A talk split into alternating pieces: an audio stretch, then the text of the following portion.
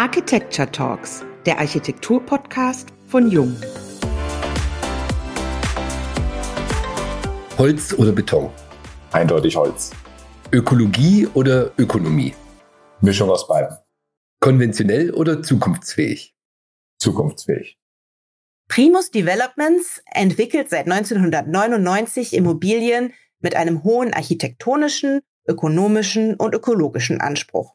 Das jüngste Projekt ist der Luisenblock in Berlin, ein Holzhybrid für 400 Abgeordnete des Bundestags, entwickelt und umgesetzt mit Sauerbruch-Hatten-Architekten und Kaufmann Bausysteme. Bauten für die öffentliche Hand sind ja nicht immer die schnellsten Projekte. Wenn man sich mal den BER anschaut, hat der von Planungsbeginn bis zur Inbetriebnahme 23 Jahre benötigt. Und die Erweiterung des Marie-Elisabeth Lüders Hauses inzwischen jetzt schon 14 Jahre. Und direkt gegenüber entstand das Projekt Luisenblock in 20 Monaten. Planung und Bauzeit inklusive. Wo die Projektentwickler andere Wege gegangen sind, darüber sprechen wir, Nicole Heppner und Uwe Bresan, heute mit Lorenz Nagel von Primus Developments in unserem Podcast. Der Architekt Lorenz Nagel ist seit 2020 im familieneigenen Projektentwicklungsunternehmen und leitete dort das Projekt Luise. Neben seiner Arbeit als Projektentwickler setzt sich Lorenz Nagel als Ambassador der Koalition für Holzbau für nachhaltiges Bauen mit Holz ein. Hallo und herzlich willkommen beim heutigen Jung Architecture Talks Podcast. Schön, dass du bei uns bist. Ja, vielen Dank für die Einladung. Ich freue mich sehr. Wir haben uns für heute eine neue Choreografie überlegt, und arbeiten heute mit ein paar Wortpaaren und Schlagworten und wir sind auf deine spontanen Antworten gespannt. Bist du bereit? Ich bin bereit. Stichwort Geschwindigkeit. 20 Monate Planung und Bauzeit. Was ist das Erfolgsrezept hinter dieser schnellen Art des Bauens? Ich glaube, auf der einen Seite ist da ein großes Vertrauen zwischen allen Partnern, die Grundlage von so einem schnellen Projekt. Ich glaube auch, dass man alle Partner sich gut kennen, hilft da extrem.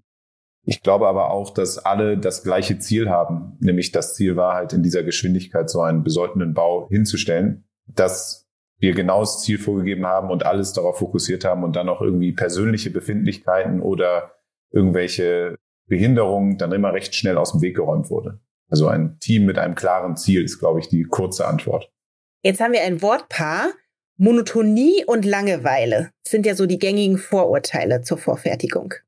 Ja, das sind die Vorurteile, genau, die richtige. Also ich glaube, Monotomie ist an der Stelle, wenn man, glaube ich, den Luisenblock West, also Luise anguckt, kann man davon nicht mehr wirklich sprechen. Es ist eine sehr wirklich spannende, tolle, bunte Fassade, lebendige Fassade, die auch gegen die nicht modular gebauten Gebäude der Umgebung im Regierungsviertel, also das Marie-Elisabeth Lüders Haus, Paul Löber Haus oder auch Kanzleramt, da schon hervorsticht mit seiner Dynamik. Also ich glaube, das Schimpfwort Monotonie mit dem ganzen Thema modularem seriellen Bauen zu haben, ist so ein bisschen gegründet auf die schwierigen Vergangenheit des modularen seriellen Bauens, Plattenbauten und so weiter. Aber gute Architektur kann auch ein seriell gefertigtes, ein modulares Gebäude immer herausstechen und einzigartig machen, glaube ich.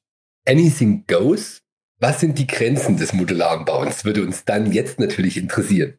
Der Modulbau hat schon seine Grenzen und der Modulbau hat seine Grenzen bei der Transportfähigkeit. Ja, also man kann theoretisch alles transportieren, was man möchte, nur es ist dann einfach wirtschaftlich und logistisch sehr aufwendig. Sprich, man hat seine Grenzen vielleicht nicht auf drei Meter breit oder drei Meter fünfzig Breite von Modulen. Man kann die auch sechs Meter breit machen, kann die dann aber nur nachts in eine innerstädtische Lage reinbringen. Also theoretisch geht alles. Realistisch muss man sagen, man ist ein bisschen in der Höhe und der Breite den Straßenumständen, also den Transportwegen eingeschränkt. In der Länge ist man eigentlich relativ frei, weil da kann man das eigentlich ganz gut auch konstruktiv im Holzmodulbau hinbekommen, aber in der Breite ist man schon eingeschränkt, wie diese einzelnen Module sind. Also nicht anything goes, aber ziemlich viel. Begeisterung, Zweifel, wo fängt die Innovation an und wo beginnt der ökonomische Wahnsinn? Begeisterung und Zweifel ist ein tägliches, tägliches Geschäft, würde ich sagen. Ich glaube, wenn man nicht begeistert hinter einer neuen Idee steht, dann schafft man das auch nicht, das ordentlich ökonomisch hinzubringen. Ich glaube aber, wenn man sich von dem Zweifel treiben lässt, dann wird man auch automatisch einer Idee hinterher treiben, die vielleicht dann zu ökonomischem Wahnsinn führt. Ich glaube, ohne Begeisterung ist das ganze Leben ziemlich trist und deswegen sollte man das machen, was einen begeistert. Aber wenn man das im geschäftlichen Umfeld macht, dann muss diese Begeisterung auch einfach irgendwo einen ökonomischen Sinn haben.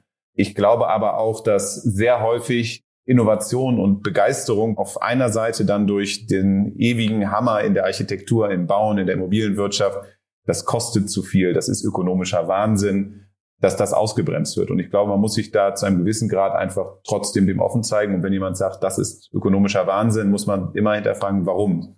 Und so bleibt man dann vielleicht dem ökonomischen Wahnsinn auch fern dann vielleicht. Ästhetik gegen Wirtschaftlichkeit. ja, Ästhetik mit Wirtschaftlichkeit sollte das Allheilmittel sein. Also ich glaube fest daran, dass auch eine hohe Ästhetik wirtschaftlich ist. Man muss sich vielleicht definieren, was wirtschaftlich bedeutet. Bedeutet das, dass man einen Fassadenpreis bekommt, dass man da irgendeinen Preis für ein besonders innovatives Gebäude bekommt? Bedeutet das, dass man einfach baukulturell etwas schafft, was zumindest viele Jahre Bestand hat und nicht als Müll bezeichnet wird? Ich glaube, wenn man sich wirklich Gedanken macht, ist Ästhetik auch wirtschaftlich möglich. Und auch ehrlich gesagt, wenn beide Seiten, also es ist ja immer so dieser vermeintliche Kampf Architekten gegen Projektentwickler oder Investoren, wie man sie dann auch nennen möchte, ich glaube, wenn beide auf einer Seite stehen und sich klar gemacht wird, dass hier gemeinsam ein tolles Produkt geschafft wird und auch gemeinsam versteht, wo die Zwänge des einen oder des anderen sind, dass man dann halt auch Ästhetik für Wirtschaftlichkeit schafft. Also wir schaffen es als Unternehmen, würde ich jetzt mal ganz selbstlobend sagen, an einigen Stellen schon, aber auch, weil wir unseren Architektinnen und Architekten viel Freiraum lassen, wenn es um die Gestaltung geht und wir auch sehr nah an dem Produkt, also dem Planungsprozess teilgenommen haben, dass wir auch einschätzen können, wo wir man vielleicht einbremsen müsste, damit es nicht aus der völligen Wirtschaftlichkeit rauszieht. Der Modulbau gilt gerade als nachhaltige Zukunftslösung, gerade der Modulbau aus Holz. Wie viel Greenwashing steckt da dahinter? Der Grad dazwischen ist immer ein schmaler. Ja, das stimmt. Also ich glaube, zu sagen, dass einfach nur serielles Bauen, egal wie man es ausgestaltet, oder modulares Bauen, wie man es ausgestaltet, uns nachhaltig macht, ist, glaube ich, nicht richtig. Ich glaube, wenn man im Holzbau das betrachtet, also den Holzmodulbau betrachtet, dann ist man da schon an einer ziemlich hohen Grenze, wo Nachhaltigkeit und Effizienz sehr, sehr gut zusammenpasst einfach. Wenn man jetzt allerdings einfach nur sagt, ich will einen Modulbau machen, egal wie, dann kommen wir halt leider in so eine Situation, die dann wieder dieses Vorurteil gegen den Modulbau bringt. Und das ist dann halt so dieses Containerbauen, dieses Plattenbauten, dieses neue Heimat, Sachen, die da irgendwie hingestellt wurden äh, vor vielen Jahren. Deswegen, ich glaube, man versucht sich da es einfach zu machen, einfach zu sagen, Modulbau, jetzt bin ich super ressourcenschonend, weil ich weiß genau, was ich mache. Aber man muss da schon genauer hingucken. Auch nicht jeder grüne Beton ist grün. Auch nicht jeder grüne Stahl ist wirklich grün. Beim Holz ist auch nicht jedes Holz wirklich nachhaltig oder jeder Prozess komplett nachhaltig. Aber das Holz hat schon mal grundsätzlich so viele gute Sachen auf seiner Seite, gute Faktoren, gute Eigenschaften, CO2 bindend, Verarbeitbarkeit, dass man wirklich davon sagen kann, dass es von all den Arten des Modulbaus das nachhaltigste und am wenigsten gegreenwashte ist. Man muss immer gucken, wo das Produkt ist. Man muss das immer sortenrein halten, finde ich, oder so sortenrein wie möglich halten damit es nämlich auch diese ganze Lebenszyklusrechnung dann CO2-mäßig, sollte irgendwann das wieder zurückgebaut werden, mit betrachtet werden kann. Ich glaube, im Holzmodulbau steckt weniger Greenwashing und in unserem Holzbau natürlich überhaupt gar kein Greenwashing im Vergleich zu vielleicht anderen modularen Systemen. Es gibt ja diesen Begriff Woodcycle Concept. Was genau verbirgt sich denn dahinter? Die Idee vom Woodcycle ist tatsächlich so ein bisschen eine Bierdeckel-Idee gewesen oder ist dadurch entstanden, dass mein Vater, der Gründer unserer Firma mit Christian Kaufmann, der Geschäftsführer von Kaufmann Bausysteme, unserem Holzbaupartner, sich nach unserem ersten gemeinsamen Projekt, dem Woody, ein Studentenwohnheim in Hamburg, zusammengesetzt hat und mein Vater gefragt hat, wie viel Holz steckt denn eigentlich in dieser Bude drin? Ja, es war für uns auch das erste Holzbauprojekt, hat dann den Weg bereitet für unsere ganzen anderen Projekte.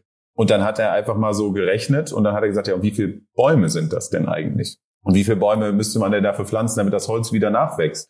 Und durch diese Idee einfach mal ein bisschen tiefer in die Materie reinzugehen, als nur zu sagen, ich baue mit Holz, Punkt, und ich interessiere mich gar nicht, was drum kommt, das kommt auf die Baustelle, das kommt aufs Gebäude, ich verkaufe das Gebäude und tschüss, sind wir dann an diesen Woodcycle gekommen, diese Idee, dass wir nicht nur aus Holz bauen und damit CO2 speichern, also das, was der Baum gespeichert hat, dann auch in einem Gebäude weiter zu speichern, sondern zu sagen, wenn wir jetzt mal sagen, ein Gebäude hat eine Lebenszeit von leider vielleicht 40, 50 Jahren statistisch gesehen, dass wir in dieser Zeit auch weiterhin dem Kosmos oder der Umwelt CO2 entnehmen und das halt über das Holz schaffen, dass wir dann mit unserem Gewinn als Selbstverpflichtung dann einfach pflanzen. Also das heißt, die Menge an Holz, die wir verbauen, pflanzen wir dann wieder an und müssen jetzt natürlich gucken, dass wir jetzt halt nicht einfach wieder Nadelholz Monoplantagen irgendwo entstehen lassen, weil das ist kein klimafähiger Wald eigentlich. Lernen wir ja gerade über Borkenkäfer, Trockenheit und irgendwelche Sturmbrachen, sondern dass man da halt so ein bisschen diverser guckt. Das ist hochgradig komplex. Beim Mudi haben wir das super amateurhaft gesagt, wie viele Bäume haben wir, pflanzen wir in der Steiermark, ein paar in Hamburg und irgendwie sowas gemacht. Bei Luise sind wir ein bisschen professioneller rangegangen und haben dann so ein bisschen gemerkt, dass da noch viel auch Know-how dahinter stecken muss. Der Wald ist super komplex. Viele Leute reden immer über den Wald, also wir ja auch gerade und haben wahrscheinlich sehr viel weniger Ahnung als die Leute, die wirklich über den Wald reden sollten und die Wissenschaftler. Ja, also eigentlich ist es die Idee, dass ganzheitlich ein Lebenszyklus eines Holzgebäudes nicht nur bei dem Embodied Carbon, also dem gespeicherten CO2 im Gebäude aufhören sollte, sondern eigentlich dann wieder das anpflanzen, weil nämlich so entzieht man weiterhin der Atmosphäre CO2 einfach. Wüsstest du jetzt aus dem Kopf, wie viele Bäume es sein müssen für die Luise? Wir haben immer so für jedes Projekt diesen Wood Cycle uns aufgebaut. Also da sagen wir nicht nur, wie viel Kubikmeter Holz wir verbaut haben, sondern wie viel Wald das dann bedeutet. Wir sind ja auch in einer Gesellschaft, wo wir gerade eine große Diskussion haben, politisch auch, ob Holzbau überhaupt nachhaltig ist. Ob das jetzt wirklich ein sinnvoller Weg ist, den Holzbau zu gehen. Ich bin da felsenfest von überzeugt. Aber zum Beispiel bei Luise haben wir uns jetzt gesagt, dass wir da mal ein bisschen tiefer reingehen sollen. Und wir haben 5000 Kubikmeter Holz verbaut das heißt, das sind ungefähr so 3300 Setzlinge, also 3300 Bäume, die man pflanzen müsste. Und das ist so, je nachdem, wie der Wald ist, 12 Hektar Wald. Also das ist nicht wenig, ne, was in so einem Gebäude drinsteckt. Aber so in der Richtung ist das. Und jetzt betreibt ihr da auch richtigen forstwirtschaftlichen Betrieb oder gebt ihr dieses Pflanzen und dieses Betreuen dann in andere Hände ab?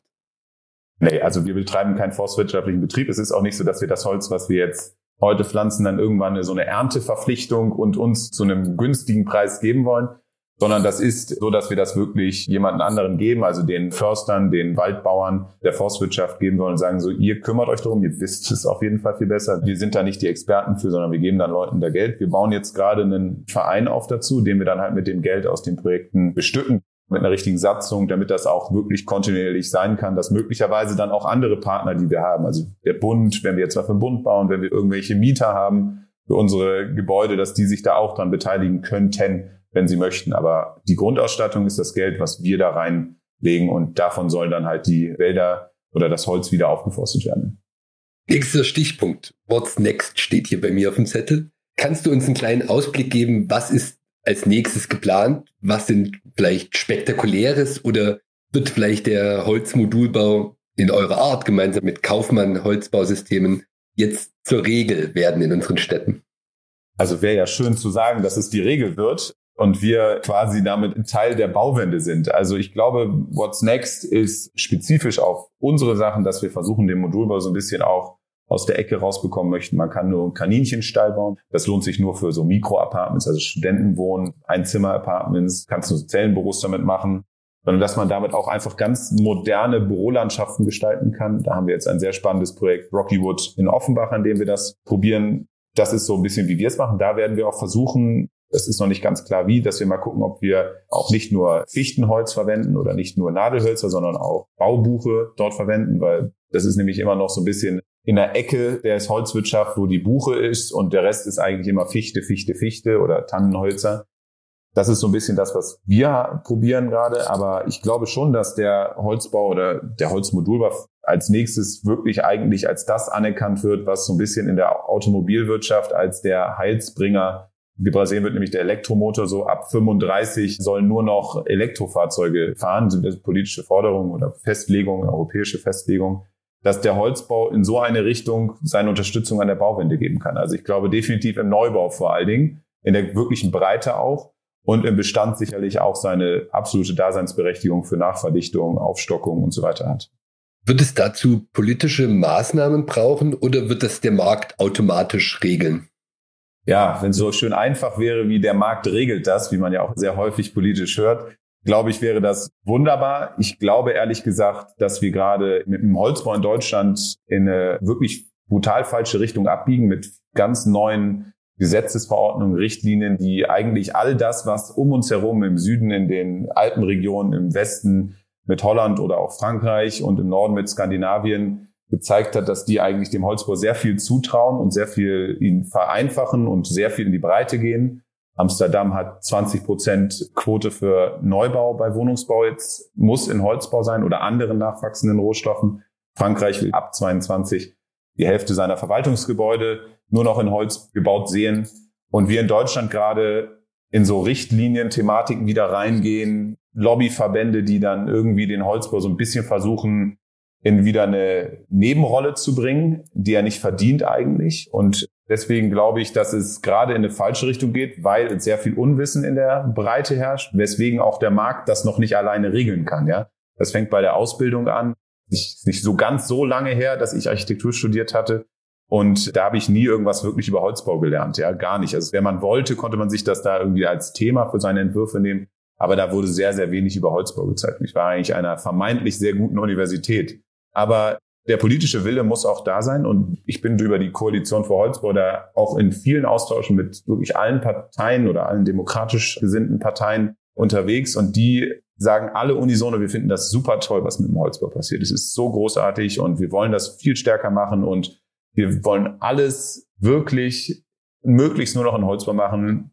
Das Gebäude für den Bundestag, die Luise, ist ein tolles Zeichen. Wir bauen jetzt, oder wir sind beteiligt an einem Projekt, weiteres Projekt für den Bund, wo nochmal ein Bürogebäude, was eine Interimsnutzung von dem Bundespräsidialamt bekommen wird, auch im Regierungsviertel in Berlin. Das sind wirklich tolle Projekte. Und dann kriegt man aber wieder auf der regulatorischen Ebene völlig ohne Grund so ein paar Stöcker zwischen die Beine gesteckt mit irgendwelchen Abkapseln von sichtbaren Holzflächen, die das nicht nur sehr unökologisch machen, ja, also ein Baustoff, der eigentlich keinen Anstrich mehr braucht oder keine Gipskartonplatte mehr davor braucht, kriegt gleichzeitig dann so eine mythische Überladung, die es dann auch teurer macht. Also wenn ich eine Wand habe, die ich eigentlich nicht mehr verkleiden muss und sie auch so angenommen wird von dem Markt, dem ich sie anbiete, muss ich da auf einmal was davor legen. Aus dem vermeintlichen Sinne des Brandschutzes wo alle anderen Länder um uns herum ein bisschen in die andere Richtung gehen. Diese Verkomplizierung des Themas Holzbau auf der regulatorischen Ebene ist wirklich etwas, wo wir Deutschen wieder mal ein Alleinstellungsmerkmal haben und alle anderen in Europa eigentlich eher in die andere Richtung gehen. Das ist schon sehr komisch. Der politische Wille ist absolut gesehen und die Unterstützung auch da. Würde mich mal freuen, wenn man eine Förderung eher auf den Erstellungszeitraum geht und nicht nur auf immer Energie. Also, dass da vielleicht der Holzbau sich über seine CO2-Bilanz mal gegen den Beton wirklich beweisen kann, ja, also auch sehr offensichtlich beweisen kann. Aber da arbeiten wir von der Koalition für Holzbau stark dran, dass das mehr in Fokus bekommt. Aber auf der regulatorischen Ebene, auf der Landesebene ist da echt noch einiges zu tun und da kämpft man gegen ganz unterschiedliche Interessensverbände und vor allen Dingen auch gegen viel Unwissen, die aber sehr, sehr viel Einfluss dann auf einmal hat. Dann haben wir jetzt schon mal ein Plädoyer gehört, sich damit nochmal auch dann auf politischer Ebene zu beschäftigen. Unbedingt, unbedingt. Das nächste Stichwort ist Staffelübergabe. Du hast gesagt, Primus Developments wurde von deinem Vater gegründet. Wie funktioniert denn die Zusammenarbeit zwischen Vater und Sohn? Ja, also wunderbar funktioniert sie, ist jetzt ganz einfach gesagt. Nein, also ich bin meinem Vater sehr dankbar, wie er mich in diese Rolle hat reinwachsen lassen. Also nicht nur in die Rolle jetzt, dass ich jetzt vielleicht irgendwann eines Tages mal seine Position einnehmen kann, sondern auch einfach nur in das Unternehmen einzusteigen, weil er hat mir eigentlich nie den Druck gemacht zu sagen, Lorenz, du musst jetzt bei der Primus einsteigen, du musst, du musst, sondern hat immer gesagt, wenn du möchtest, da ist etwas, was von mir gegründet wurde, du kannst da gerne reinsteigen und wir haben uns da auf einem sehr langen Weg genähert, also gar nicht gezwungen langen Weg, sondern einfach natürlich einen längeren Weg. Ich habe Architektur studiert und wollte danach auch als Architekt arbeiten, habe aber natürlich immer, wie es bei so einem Familienunternehmen dann ist, hört die Arbeit nicht am Büro auf, sondern wird halt am Essenstisch dann auch weitergetragen. Meine Eltern haben mich nie gezwungen, irgendwie Architekt zu werden und Architektur zu studieren. Ganz im Gegenteil. Ich glaube, meine Mutter fragt mich immer noch, warum ich das gemacht habe. Aber ich glaube, mittlerweile versteht sie es. Dadurch, dass wir so einen langsamen, sehr lockeren Prozess angehen lassen konnten, haben wir irgendwann, als es dann wirklich konkreter wurde, als ich dann halt auch im Architekturbüro gearbeitet hat und gesagt habe, so jetzt könnte mal die Zeit sein, vielleicht dass wir dann auf so einem ganz komischen Augenhöhenniveau waren in dieser Diskussion, ohne halt wirklich auf Augenhöhe zu sein. Weil mein Vater natürlich viel mehr Erfahrung hat, großartige Sachen geleistet. Er hat die ganze Grundlage dafür geregt, dass ich jetzt hier weiterarbeiten darf oder mit ihm zusammen weiterarbeiten darf. Aber dieses Augenhöhe-Thema war, glaube ich, das, was am ausschlaggebendsten war, dass wir jetzt wirklich gut zusammenarbeiten und wir uns auch noch privat treffen, nicht nur im Büro und dass wir auch uns in die Augen schauen können und dass wir wirklich weiterhin ein normales Vater-Sohn-Verhältnis haben. Wobei man natürlich auch sagen muss, wenn man zusammenarbeitet, Familienunternehmen, dann ist der Job immer irgendwie Teil der Diskussion. Also so ganz zu trennen schafft man das nie. Aber ich bin da sehr dankbar, dass mir mein Vater mir die Chance gegeben hat und ich bin auch sehr dankbar, dass er mich halt so gelassen hat, so on my terms da reinzukommen. Dann sagen wir schon an dieser Stelle ganz vielen Dank, dass du uns diese kurzen Fragen so ausführlich beantwortet hast. Zum Abschluss unseres Podcasts haben wir immer noch eine persönliche Frage an unsere Gäste. da bin ich gespannt. du bist selber Architekt und wenn du jetzt nicht auf der Developer-Seite stehen würdest und quasi mit den Architekten kooperieren würdest, gäbe es so eine Bauaufgabe, die dich selber auch nochmal als Architekt so richtig reizen würde? Also ich bin immer schon sicherlich als Kind mehr gezwungen als freiwillig, aber immer durch die Museen aller Städte, wo wir immer im Urlaub waren, gezogen. Deswegen bin ich auch sehr nahe der Kunst einfach. Würde gerne nochmal ein Museum in irgendeiner Form machen. Das reizt mich einfach, weil ich diese Orte einfach in jeder Stadt, wo ich bin, mich da einfach immer sehr, sehr wohl fühle.